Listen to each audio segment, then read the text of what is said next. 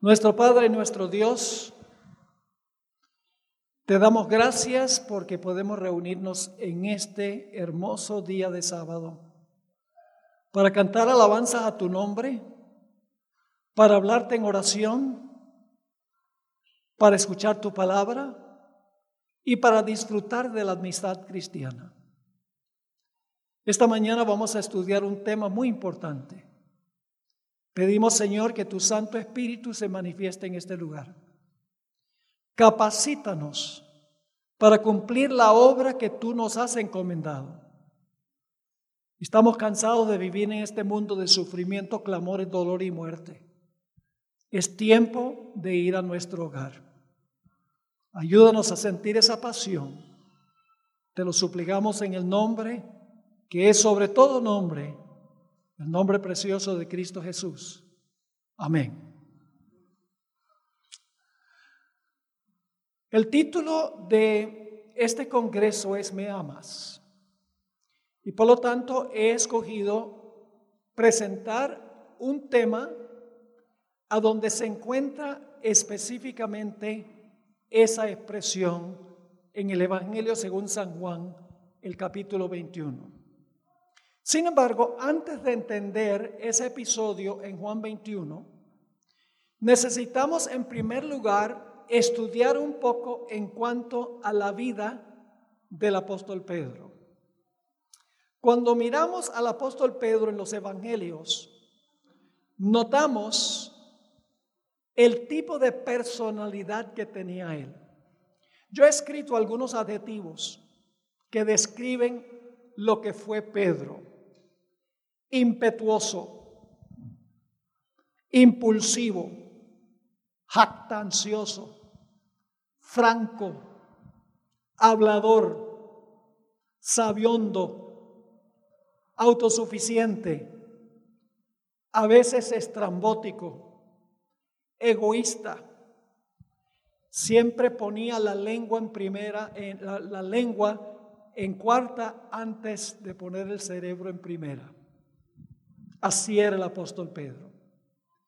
Notemos algunos ejemplos de la vida de Pedro durante el transcurso del ministerio de Jesús.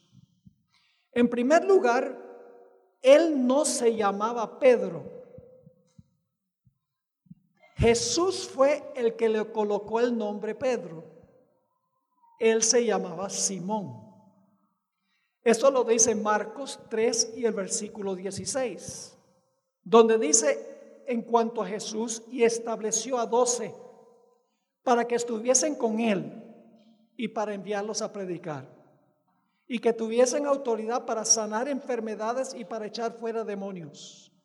A Simón, a quien puso por sobrenombre Pedro. Jesús le puso el sobrenombre Pedro.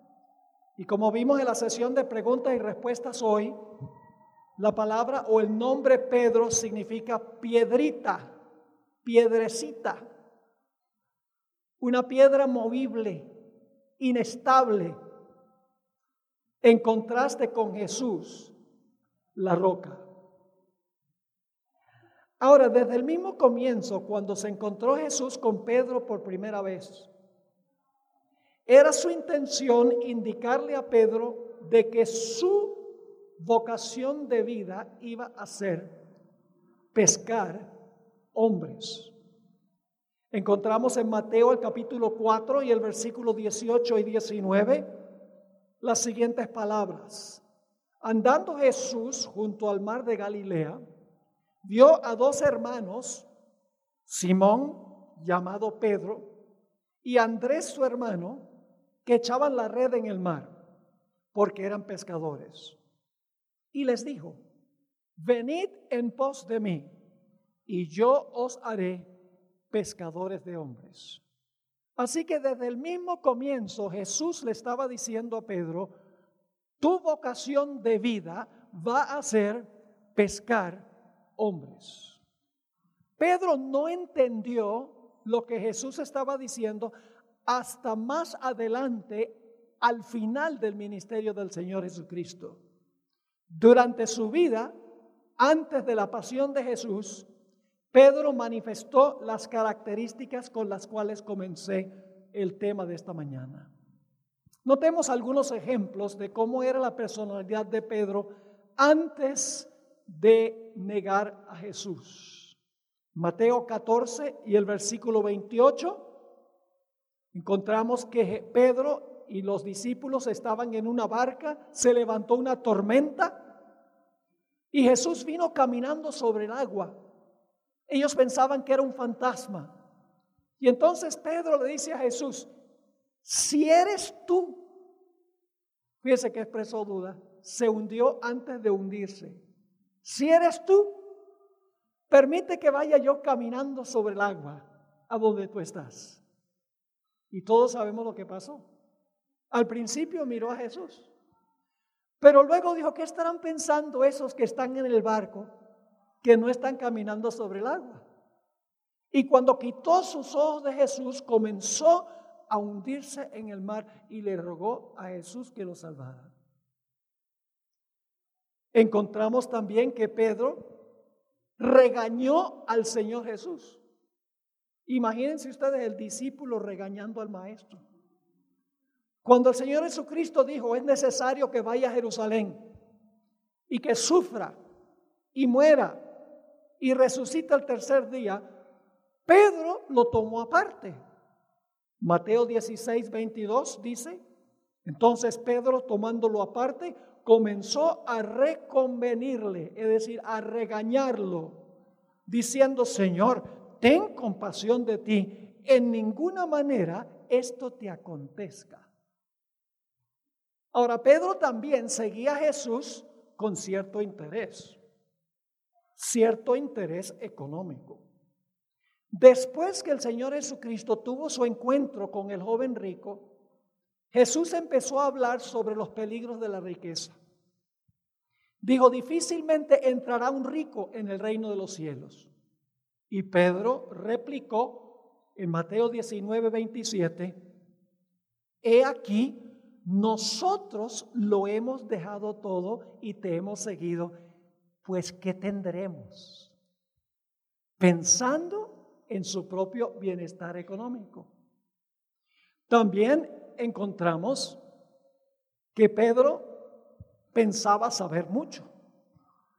Cuando el Señor Jesucristo iba para sanar a un enfermo, se encontró con una mujer que tenía un problema de flujo de sangre. Y la muchedumbre, mientras Jesús se dirigía a sanar a esa persona, la muchedumbre estaba alrededor de Jesús tocándolo y empujando.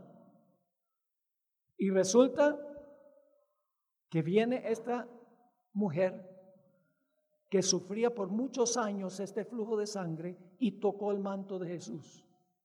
Y Jesús dice, ¿quién me ha tocado?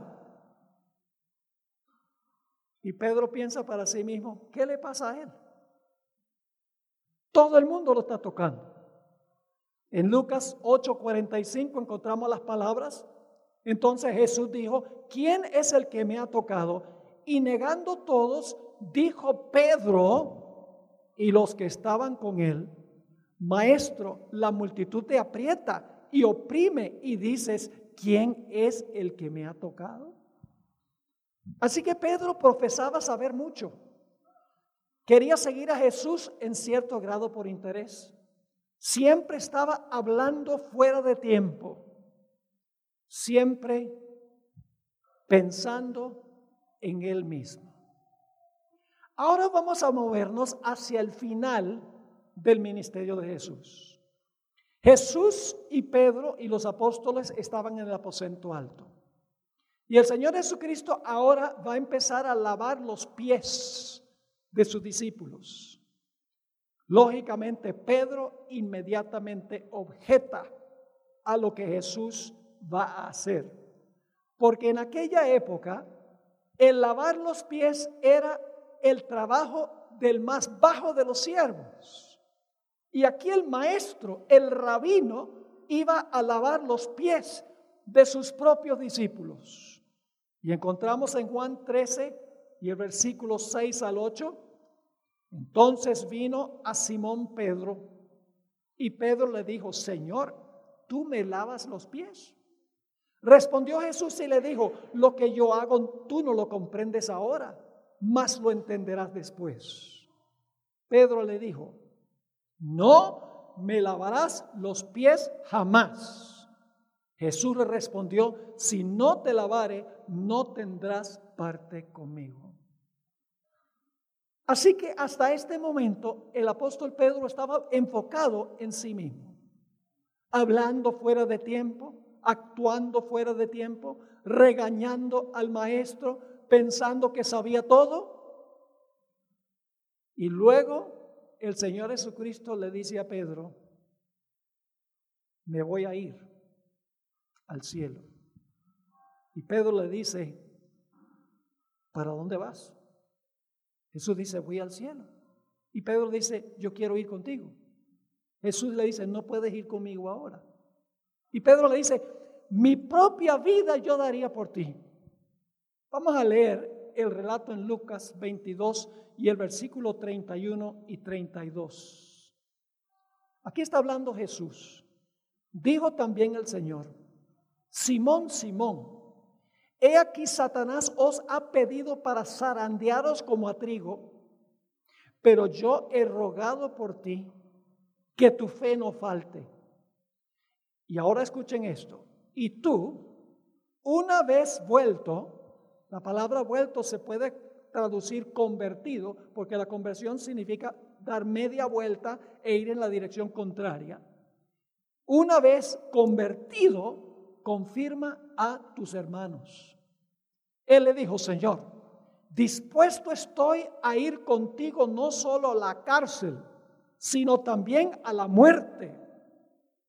Y él le dijo, Pedro, te digo que el gallo no cantará hoy antes que tú niegues tres veces que me conoces. Y lógicamente Pedro dice, el maestro no sabe lo que está diciendo. Yo iría a la cárcel y moriría por ser fiel al maestro. Y luego encontramos que Jesús va al huerto de Getsemaní con sus discípulos. Y le dice a Pedro, y a los otros discípulos, oren aquí para que no entren en tentación. Pero resulta que Pedro también era dormilón. Dice en Mateo 26, 40, vino luego a sus discípulos y los halló durmiendo. Y fíjense que Jesús tenía preocupación especial para Pedro, porque dice, y dijo a Pedro, así que no habéis podido velar conmigo una hora. Pero Pedro también era un hombre violento. Nosotros sabemos eso.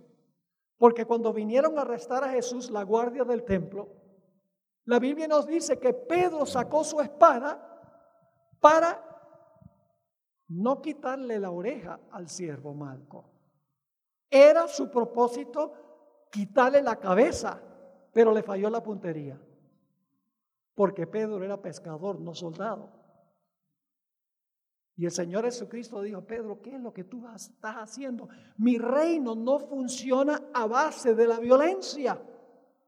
Dice en Juan 18, 10, entonces Simón Pedro, que tenía una espada, la desenvainó e hirió al siervo del sumo sacerdote y le cortó la oreja derecha. Y el siervo se llamaba Malco. Y luego Jesús va a su pasión. Mateo 26, 58 dice que Pedro seguía a Jesús, pero de lejos, porque no quería que lo asociaran con Jesús. Dice allí, en Mateo 26, 58, más Pedro le seguía de lejos hasta el patio del sumo sacerdote y entrando se sentó con los alguaciles para ver el fin. Y aquí es que Pedro va a cometer traición contra su maestro va a negar a Jesús tres veces como Jesús había dicho. Leamos el relato como se encuentra en el Evangelio según San Mateo, capítulo 26, y vamos a leer los versículos 69 al 75. Mateo 26, 69 al 75. Pedro estaba sentado fuera en el patio. Fíjese que está en el patio. Y se le acercó una criada diciendo, tú también estabas con Jesús el Galileo.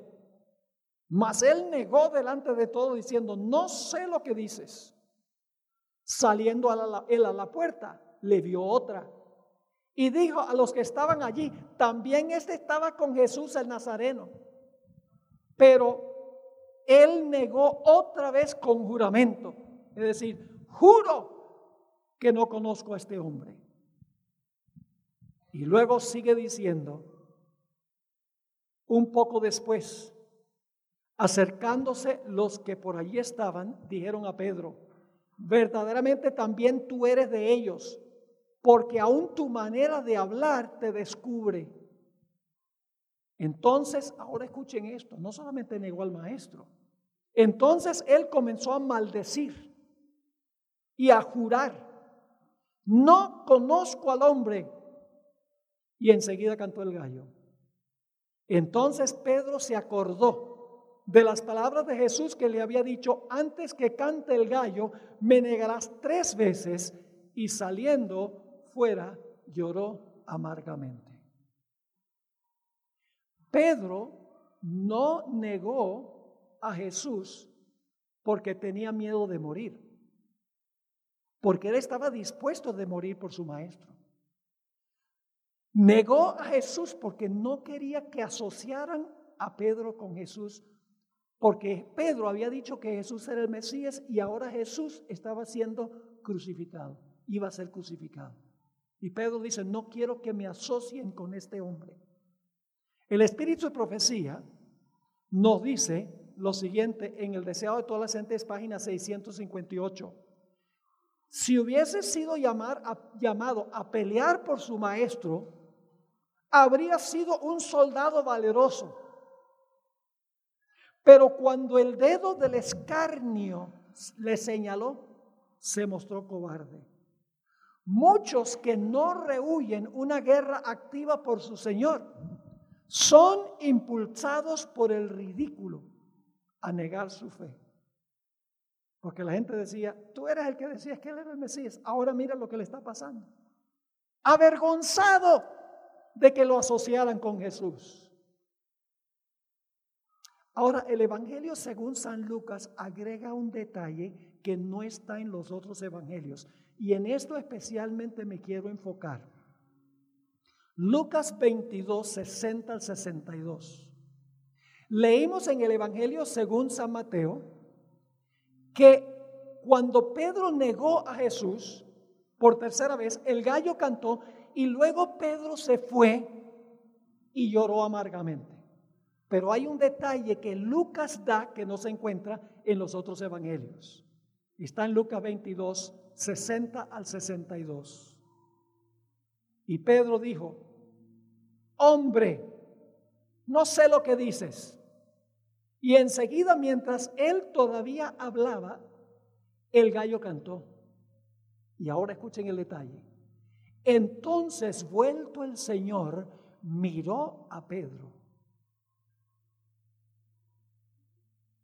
¿Qué hizo Jesús? Miró a Pedro.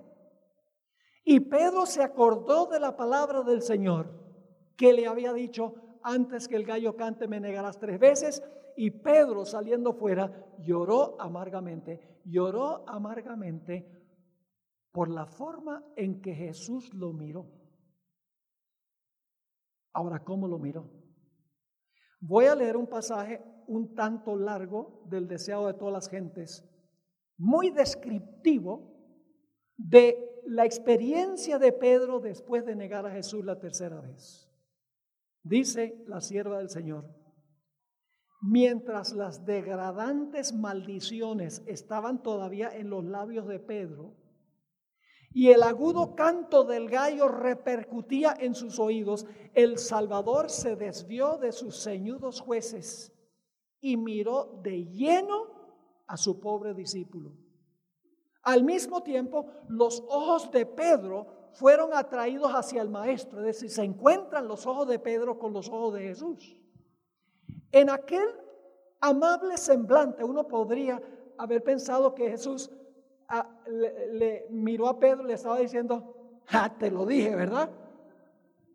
Te lo advertí. Canalla. No. Escuchen. Dice, en aquel amable semblante leyó profunda compasión y pesar, pero no había ira. Al ver ese rostro pálido, ahora esto es clave para lo que vamos a ver. Al ver ese rostro pálido y doliente, esos labios temblorosos, esa mirada de compasión y perdón, su corazón fue atravesado como por una flecha. Su conciencia se despertó. Los recuerdos acudieron a su memoria y Pedro rememoró la promesa que había hecho unas pocas horas antes de que iría con su Señor a la cárcel y a la muerte. Recordó su pesar cuando el Salvador le dijo en el aposento alto que negaría a su Señor tres veces esa misma noche. Pedro acababa de declarar que no conocía a Jesús, pero ahora comprendía con amargo pesar cuán bien su Señor lo conocía a él y cuán exactamente había discernido su corazón cuya falsedad desconocía él mismo. Una oleada de recuerdos lo abrumó. La tierna misericordia del Salvador, su bondad y longanimidad, su amabilidad y paciencia para con sus discípulos tan llenos de hierros, lo recordó todo. También recordó la advertencia, Simón, Simón, he aquí Satanás os ha pedido para zarandearos como a trigo, mas yo he rogado por ti que tu fe no falte. Reflexionó con horror en su propia ingratitud, su falsedad, su perjurio. Una vez más miró a su maestro y vio una mano sacrílega que le hería en el rostro, no pudiendo soportar más la escena salió corriendo de la sala con el corazón quebrantado. Esa fue la conversión de Pedro. Sigue la cita. Siguió corriendo en la soledad y las tinieblas, sin saber ni querer saber a dónde. Por fin se encontró, ahora escuchen, la Biblia no menciona esto, pero dice, por fin se encontró en el Getsemaní. ¿Qué había pasado poco tiempo antes en el Getsemaní?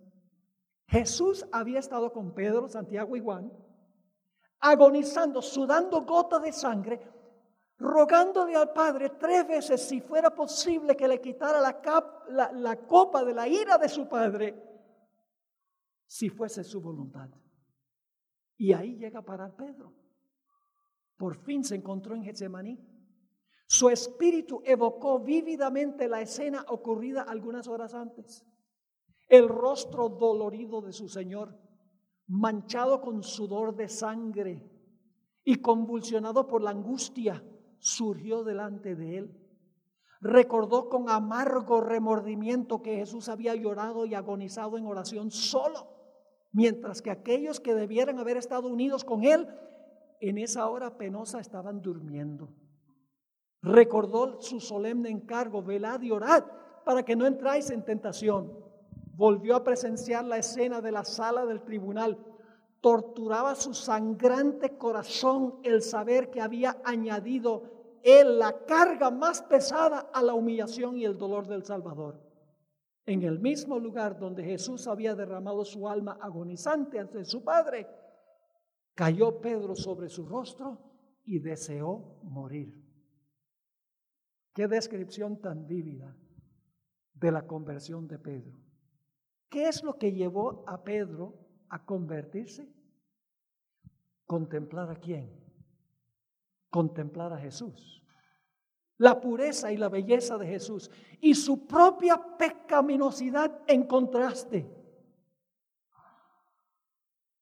Ahora quiero por un momento desviarme de Pedro para hablar de otro personaje, solo por unos momentos. Moisés. Moisés en Egipto aprendió muchos malos hábitos en los primeros 40 años de su vida. La sierva de Dios dice que fue necesario que Moisés se fuera al desierto de Madián para cuidar las ovejas de Jetro por 40 años, para desaprender todo el egoísmo que había aprendido allá en Egipto durante los primeros 40 años. Y allí pastoreó las ovejas de Jetro. Y subía al monte para encontrarse con el Señor, para encontrarse con Dios. ¿Saben algo interesante?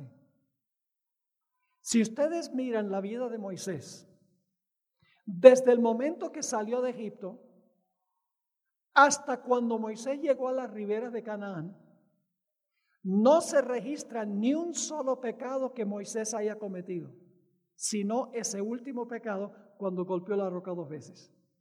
Y créanme, tenía una congregación difícil. Si hay pastores aquí, ¿ustedes creen que tienen congregaciones difíciles? Estudia la historia de Moisés. Todo el tiempo quejándose. Y Moisés, cuando la gente se quejaba, decía, paciencia, pueblo, déjeme llevarle esto al Señor. Paciente, el hombre más manso de la tierra, dice el libro de los números. 40 años no se registra ni un solo pecado que haya cometido Moisés. ¿Por qué razón? Porque en Éxodo 33 y el versículo 18 Moisés dice, muéstrame tu gloria. Le dijo a Dios cuando estuvo en el monte, 40 años estuvo con Dios en el monte, muéstrame tu gloria. Y luego encontramos que Dios en vez de mostrarle una luz gloriosa, le relató rasgos de su carácter. Moisés al contemplar al Señor, la gloria del Señor, fue transformado de gloria en gloria. El apóstol Pablo lo dice cuando relata esta historia en 2 Corintios el capítulo 3 y el versículo 18. Y dice la Biblia que cuando Moisés descendía de estar con Dios en el monte, el rostro físicamente le resplandecía con la gloria del Señor. Es decir, la transformación de Moisés fue porque por 40 años contempló la gloria del Señor mientras pastoreaba las ovejas de Jetro. Ahora vamos al momento después de la resurrección de Jesús. Marcos 16, 6 y 7 dice que las dos Marías y Salomé entraron al sepulcro y lo encontraron vacío. Y estaba un ángel. Y el ángel les dijo lo siguiente, mas él les dijo, no os asustéis, buscáis a Jesús Nazareno, el que fue crucificado, ha resucitado, no está aquí, mirad el lugar de donde lo en donde lo pusieron. Y ahora escuchen este detalle muy significativo. Pero id y decid a sus discípulos, y a Pedro. Bueno, ¿y acaso Pedro no era uno de los discípulos? Jesús tenía un enfoque especial para quién? Pedro, porque sabía que Pedro lo había negado y estaba deprimido y triste y amargado. Así que dice, y a Pedro, que él va delante de vosotros a Galilea, allí le veréis como os dijo. Y así efectivamente fue que se encontró Jesús con Pedro y Santiago y otros de los pescadores en Juan 21 a las riberas del mar, del mar de Galilea. Recuerda la historia que estudiamos ayer, donde pescaron toda la noche, ni un solo pez en la red. Y por la mañana miran a la playa y ahí está Jesús en la playa. Jesús le dice, están equivocados ustedes, han estado tirando la red donde no es. Tiren la red al lado derecho del barco y hallarán peces. Y vimos ayer que la razón por la cual pescaron tantos peces que se reventaban las redes y se hundían los barcos era porque Jesús estaba en ese lado del barco. Nota lo que dice Juan 21 y el versículo 3, habían regresado para pescar. Simón Pedro les dijo, voy a pescar. Ellos le dijeron, vamos nosotros también contigo.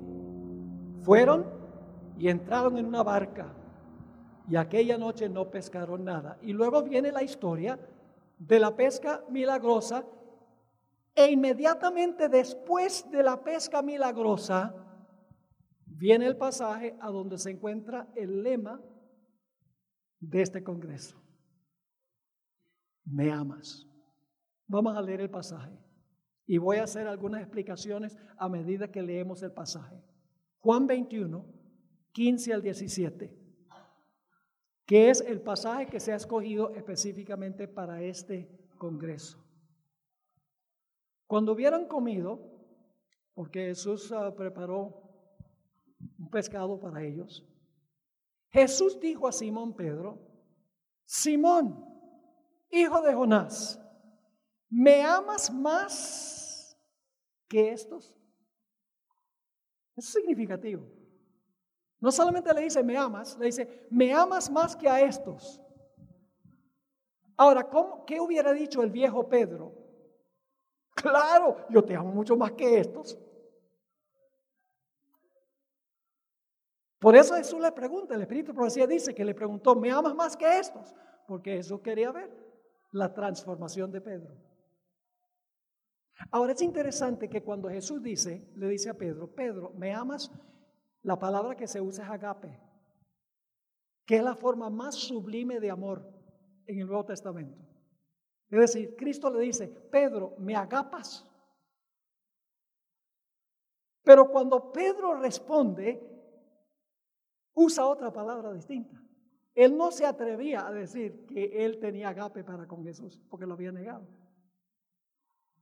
Le respondió, le respondió, note lo que sigue diciendo.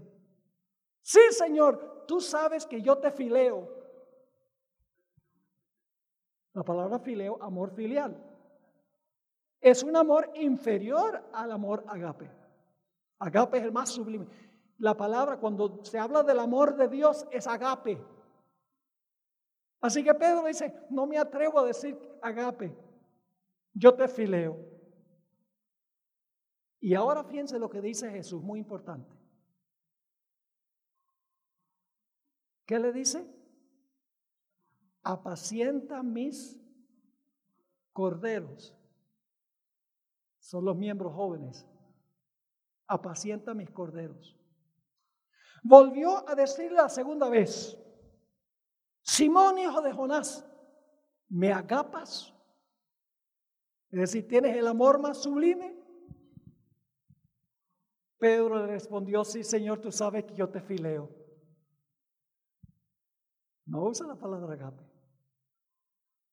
Y ahora Jesús le dice, pastorea mis ovejas. Le dijo la tercera vez, ¿por qué tres veces? Porque Pedro había negado a Jesús tres veces. Lo está restituyendo tres veces. Le está diciendo, Pedro, tu pecado ha sido perdonado y te voy a decir cuál es tu trabajo. Ya no le dice vas a pescar hombres, sino que usa otra ilustración, dice vas a pastorear ovejas. Le dijo la tercera vez, Simón hijo de Jonás, ¿me fileas? Ahora eso cambia la palabra. Dice, Pedro, ¿me fileas?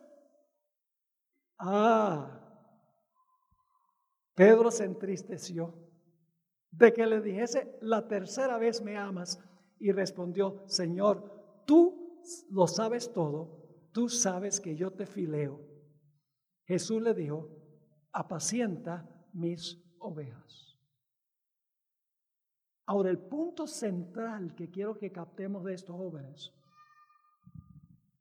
es cómo Jesús le dijo a Pedro cuando le preguntó, que si Pedro lo amaba. Cuando Jesús le preguntó, ¿me amas? Pedro no, Jesús no le dice, si me amas, dame un abrazo. Cuando preguntó, ¿me amas? No le dijo, haz penitencia. Cuando preguntó, ¿me amas? No dijo, dame una ofrenda para demostrarlo. ¿Me amas? No me traiciones más. ¿Cómo debía Pedro demostrar que amaba a Jesús? apacienta mis corderos y apacienta mis ovejas. La forma como iba a mostrar que amaba a Jesús era, ¿qué cosa? Era trabajando por otros. La sierva del Señor describe a Pedro después de su conversión. En el deseado de todas las gentes, página 753. Escribió, antes de su caída, Pedro había tenido la costumbre de hablar inadvertidamente, bajo el impulso del momento. Siempre estaba listo para corregir a los demás, para expresar su opinión, antes de tener una comprensión clara de sí mismo o de lo que tenía que decir. Pero el Pedro convertido era muy diferente. Conservaba su fervor anterior pero la gracia de Cristo gobernaba su celo. Ya no era impetuoso, confiado en sí mismo, ni vanidoso, sino sereno, dueño de sí y dócil. Podía entonces alimentar tanto a los corderos como a las ovejas del rebaño de Cristo. ¿Cómo debía Pedro demostrar su amor a Jesús? Apacentando o alimentando a los corderos y alimentando a las ovejas. Trabajando, en otras palabras, por otros.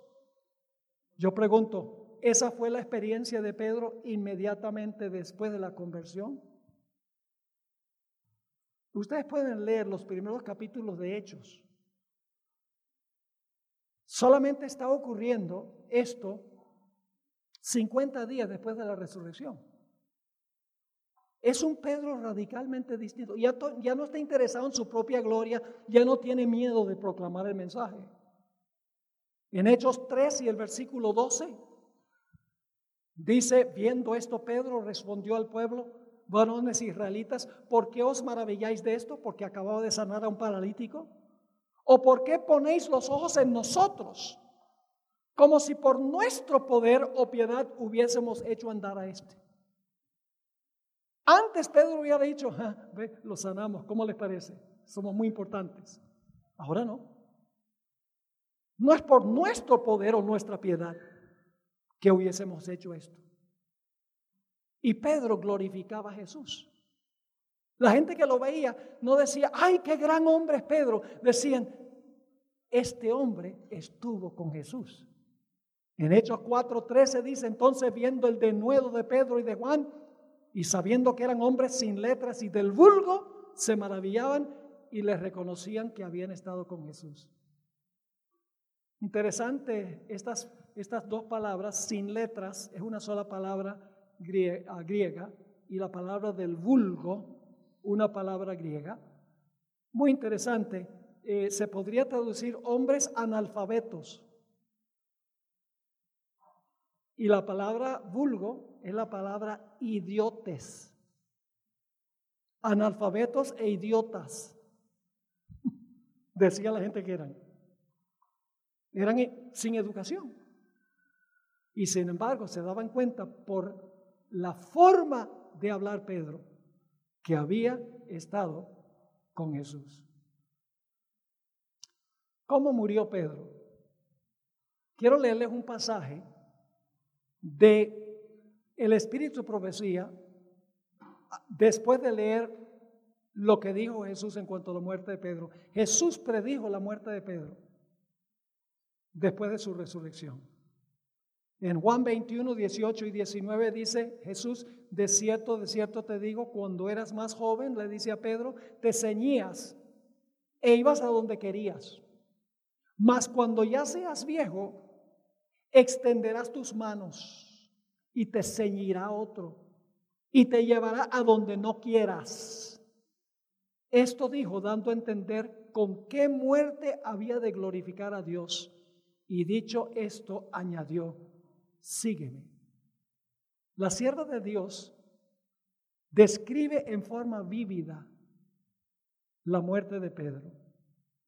Tiene que ver con el momento cuando negó a Jesús Fíjense lo que dice el Espíritu Profecía, Hecho de los Apóstoles 529.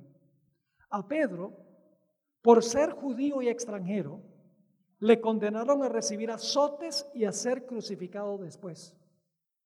En perspectiva de esa espantosa muerte, uno podría decir que Pedro estaba pensando, uy, qué terrible, me van a crucificar, me voy a morir. Pero ¿qué va? ¿De qué pensó Pedro?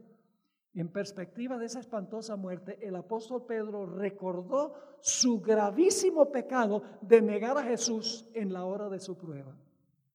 Aunque una vez se había mostrado tan poco dispuesto a reconocer la cruz, tenía ahora por gozo dar su vida por el Evangelio, sintiendo tan solo que fuese demasiada honra para él morir como había muerto el Señor a quien había negado.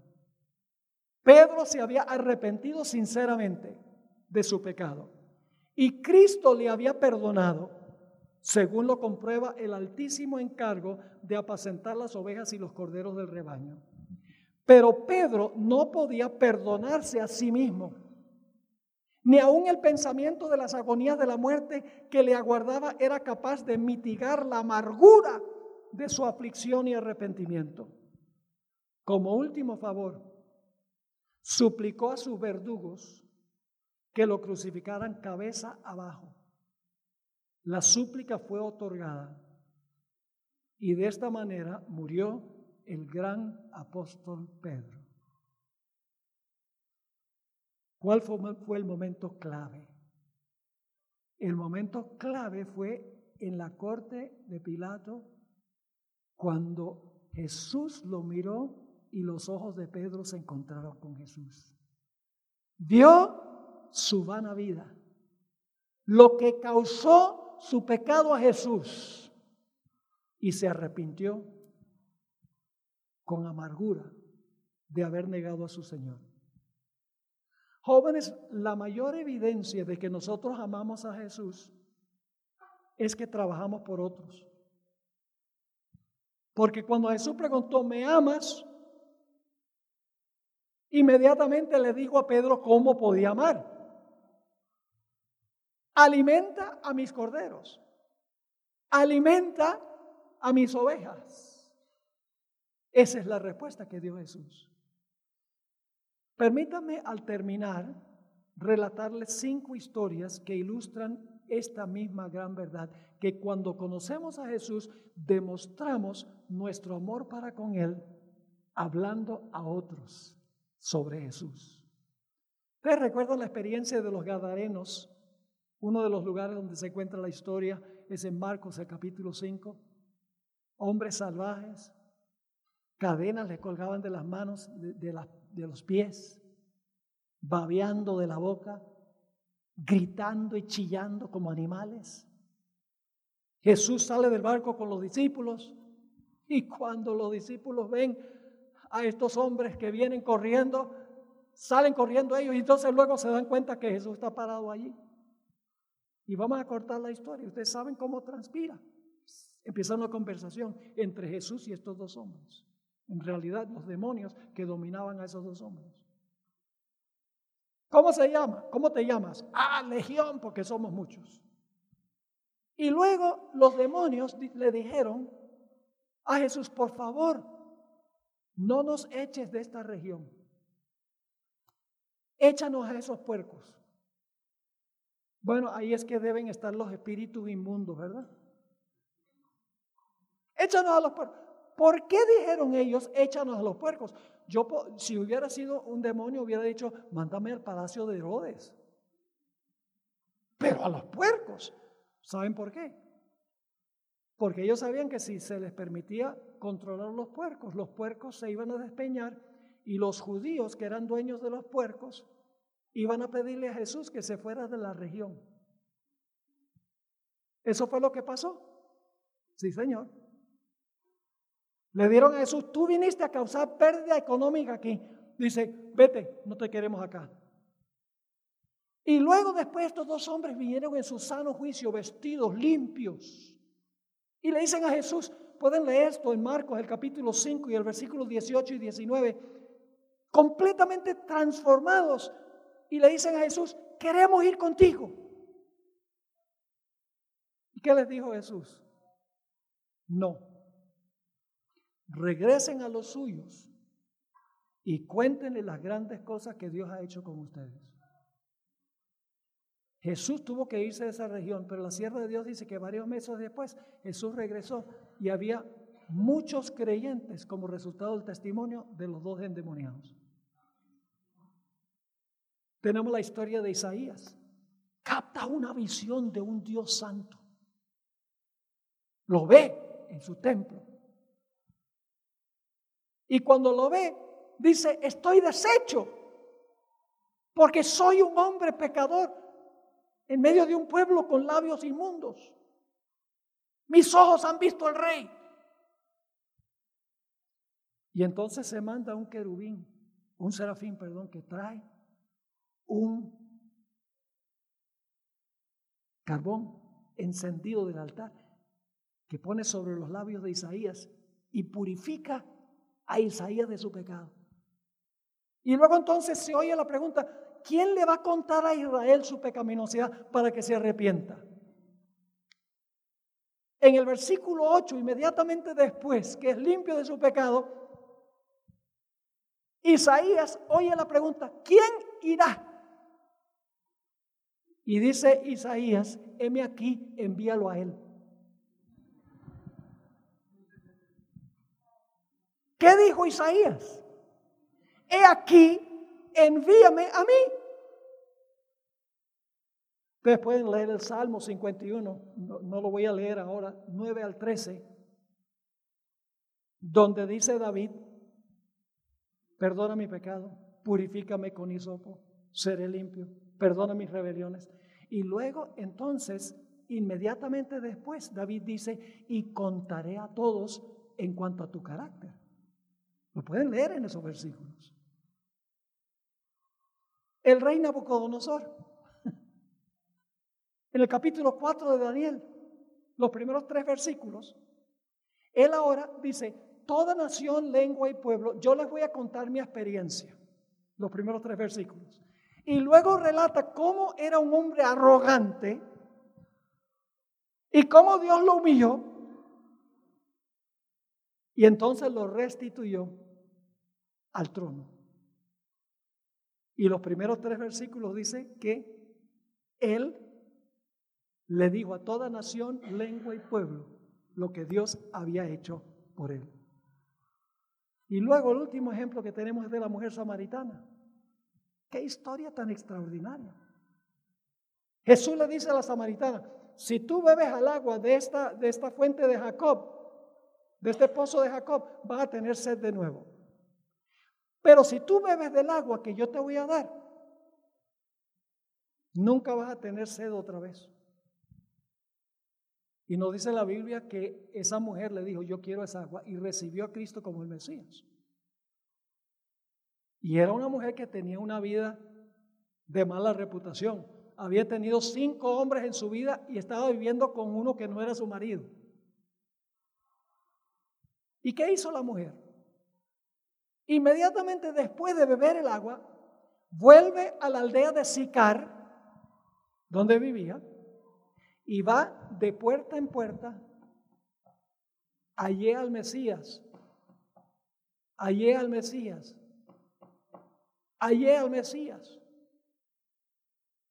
Va todo el pueblo y le dice a la gente que ha hallado al Mesías y luego le dice, síganme ustedes, yo los llevo a donde Él está.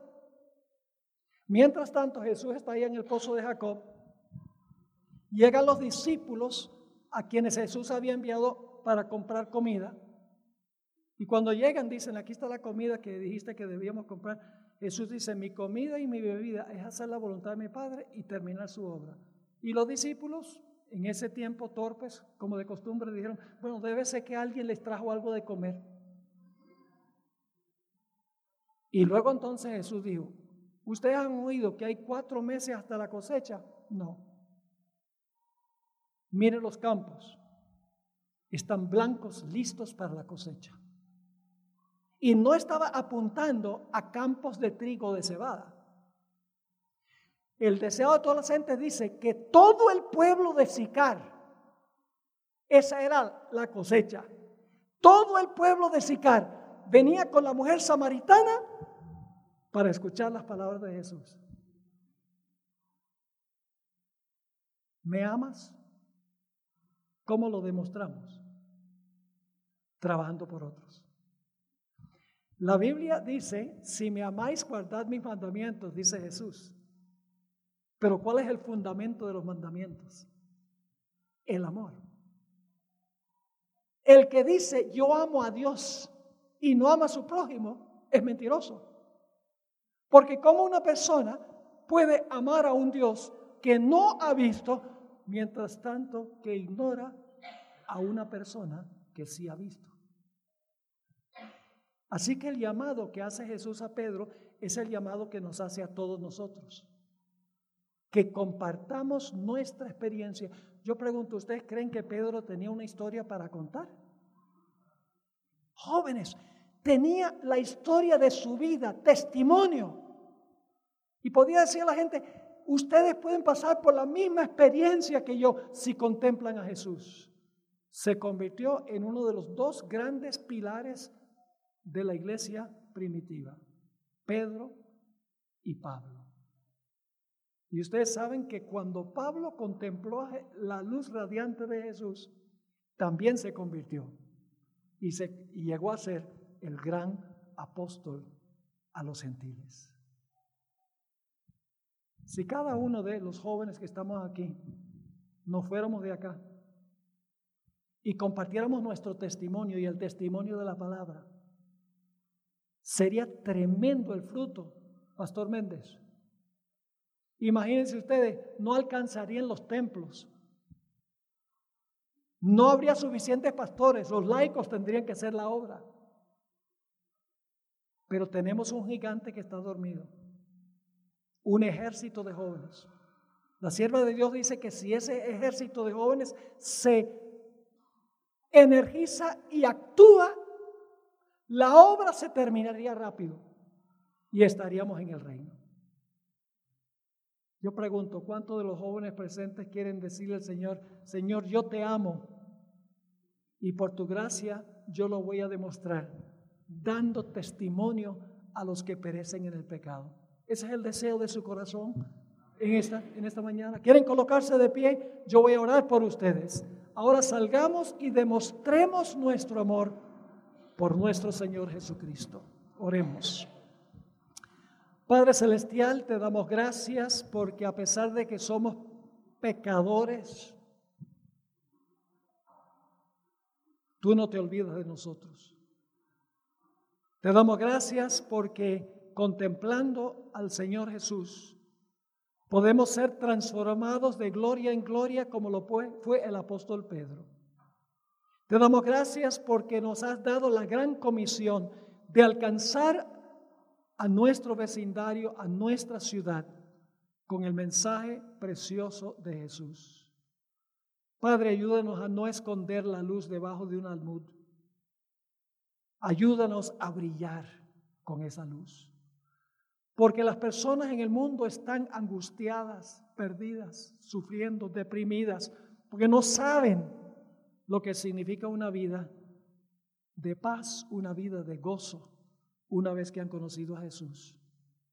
Llévanos, Señor, a esas personas para que puedan conocer a Jesús y tener gozo y paz en su vida.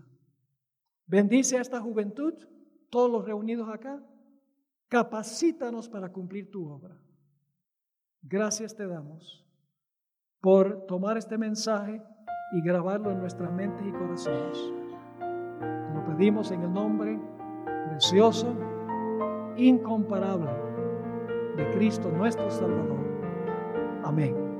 Esta presentación fue brindada por Audioverse, una página web dedicada a esparcir la palabra de Dios a través de sermones gratuitos y mucho más. Si quisiera saber más de Audioverse o si le gustaría escuchar más sermones, por favor visite www audioverse.org